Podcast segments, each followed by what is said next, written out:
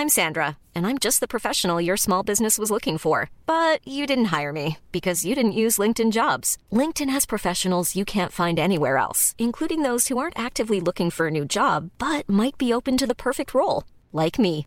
In a given month, over 70% of LinkedIn users don't visit other leading job sites. So if you're not looking on LinkedIn, you'll miss out on great candidates like Sandra. Start hiring professionals like a professional. Post your free job on linkedin.com/people today. Vox Polony.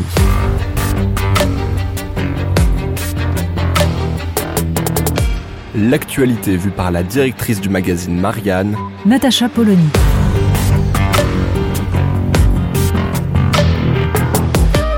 Vox Polony. Profitons de l'été pour se poser la question de savoir quels sont les sujets essentiels à mettre sur la table pendant une campagne électorale.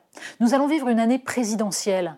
On peut espérer qu'elle se déroulera un peu mieux que la précédente élection, qu'on aura d'autres sujets que les costards et les différentes malversations des uns et des autres, Pénélope Fillon et compagnie. On peut espérer, bref, que pour une fois, une présidentielle ne sera pas gâchée et les sujets essentiels pas foutus sous le tapis. Alors quels sont-ils ces sujets? Eh bien, On va les égrener au cours d'une petite série d'été. Et si on commençait par un sujet dont on sent qu'hélas, lui, il va passer à la trappe? Alors pour une raison simple, l'Union européenne, ça n'intéresse personne. C'est technique, c'est compliqué, il faut aller regarder des arrêts de la Cour de justice de l'Union européenne, de la Cour européenne des droits de l'homme, il faut s'intéresser au, rôle de la Cour de Karlsruhe, à l'EBCE, c'est pénible. Donc, on considère que ça n'intéresse pas les gens. Et pourtant, ça a un impact direct sur la vie des gens. Il suffirait de l'expliquer, notamment par le fait que nous vivons dans un régime qui est un régime semi-démocratique. On ne peut pas dire que l'Union européenne soit une dictature ou quoi que ce soit, bien sûr que non. Ce sont des instances démocratiques, il y a un Parlement élu, ce sont nos dirigeants qui signent les traités, qui acceptent de se plier à la volonté de ces instances et qui parfois les influencent, avec évidemment cette forme assez particulière d'une Europe qui n'a pas choisi entre le fédéralisme et la confédération d'États-nations. On a donc d'un côté le Conseil de l'Europe, avec les représentants élus des peuples européens, mais on a aussi la Commission, et tout ça se mélange. Et surtout, le plus important, encore une fois, la Cour de justice de l'Union européenne. Pourquoi c'est le plus important et pourquoi ça n'intéresse personne? Ben, C'est le plus important parce que depuis 1964, oui, ça remonte à très loin, eh bien, les juges de la Cour de justice de l'Union européenne ont décidé, dans un fameux arrêt, l'arrêt Costa, que le droit européen prévalait sur les constitutions des pays européens. Et ça, c'est majeur. Pourquoi? Parce que la constitution d'un pays, elle a été votée, elle a été délibérée par les représentants de la nation élus à cet effet, c'est-à-dire pas une assemblée normale, mais une assemblée constituante qui est élue pour ça, et elle est ensuite ratifiée ou non par les citoyens.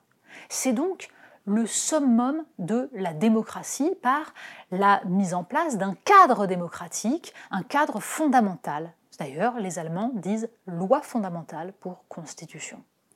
Sauf que donc en 64, eh la Cour de justice de l'Union européenne a décidé que le droit européen était au-dessus. Sauf qu'il n'y a pas de constitution européenne. Il n'y a jamais eu de délibération réelle et de vote des peuples. Voire, quand on leur a demandé leur avis, certains peuples ont dit non. Pour autant, ce droit s'impose et ce droit dans une vision très particulière du droit, c'est-à-dire fondée sur l'idée qu'il y a des grands principes, qui sont censés être ceux de la Déclaration universelle des droits de l'homme, qui prévalent sur la volonté des peuples. Alors, quand je dis qu'ils sont censés euh, émaner de la Déclaration universelle des droits de l'homme, c'est parce que tout cela bah, relève de l'interprétation. Par exemple, quand on parle droit des minorités, l'interprétation que l'on donne de ce droit des minorités et leur déclinaison dans des règles extrêmement strictes qui déterminent la vie des gens, cette interprétation-là, elle est extrêmement floue. Quand ceux qui donnent cette interprétation, cette jurisprudence, sont des gens qui n'ont jamais été élus est-ce qu'on est réellement encore dans une démocratie équilibrée? Il n'est pas bon que la volonté des peuples prévale sur l'état de droit. La démocratie, c'est un équilibre entre les deux. Mais il n'est pas bon non plus que l'état de droit étouffe totalement la volonté des peuples. Et c'est cela qui est en train de se passer. Alors, le problème, c'est qu'on n'en parlera pas pendant cette campagne présidentielle. Pourquoi? Bah, Parce que de toute façon, les quelques candidats qui étaient intéressés par ces questions-là et qui avaient en général une vision assez radicale de la chose, à savoir le Frexit, ont été plus ou moins éliminés du jeu politique. Et puis il y a ceux qui ont changé d'avis. Une Marine Le Pen a changé de, totalement de programme sur cette question expliquant que finalement Schengen c'est très bien, que la Cour de justice de l'Union européenne et la Cour européenne des droits de l'homme, bon, on ne va pas en parler, tout ça n'est pas un problème. Alors, est-ce une stratégie de conquête de pouvoir? L'idée, la vieille idée chiracienne qu'en France on n'est pas élu quand on donne l'impression d'être opposé à l'Europe? Peut-être. Mais toujours est-il qu'entre cela et un Emmanuel Macron qui, lui, avait parcouru le chemin inverse, élu sur un programme ultra-européen, l'Europe telle qu'elle existe est formidable, il n'y a rien à changer, avec une pratique beaucoup plus fluctuante après, essayant de modifier les règles de l'Union européenne, n'y parvenant pas, essayant de faire prévaloir les intérêts français, se prenant systématiquement des fins de non-recevoir de la part de l'Allemagne, en fait, chacun a intérêt à se faire oublier sur le sujet.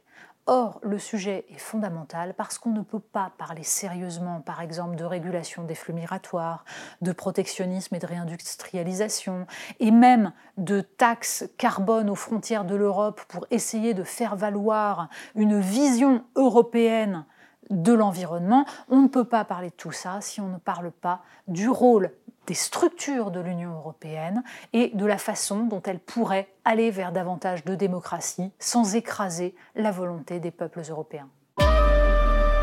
Vox Polony. Retrouvez tous les podcasts de Marianne sur les plateformes de streaming. Et puis les analyses, articles et entretiens de la rédaction sur marianne.net. Et surtout, n'hésitez pas à noter cet épisode et à nous laisser vos commentaires.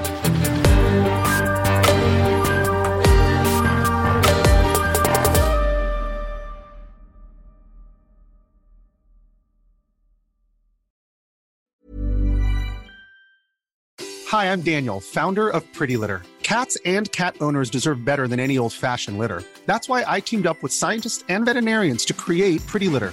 Its innovative crystal formula has superior odor control and weighs up to 80% less than clay litter. Pretty Litter even monitors health by changing colors to help detect early signs of potential illness. It's the world's smartest kitty litter. Go to prettylitter.com and use code ACAST for 20% off your first order and a free cat toy. Terms and conditions apply. See site for details.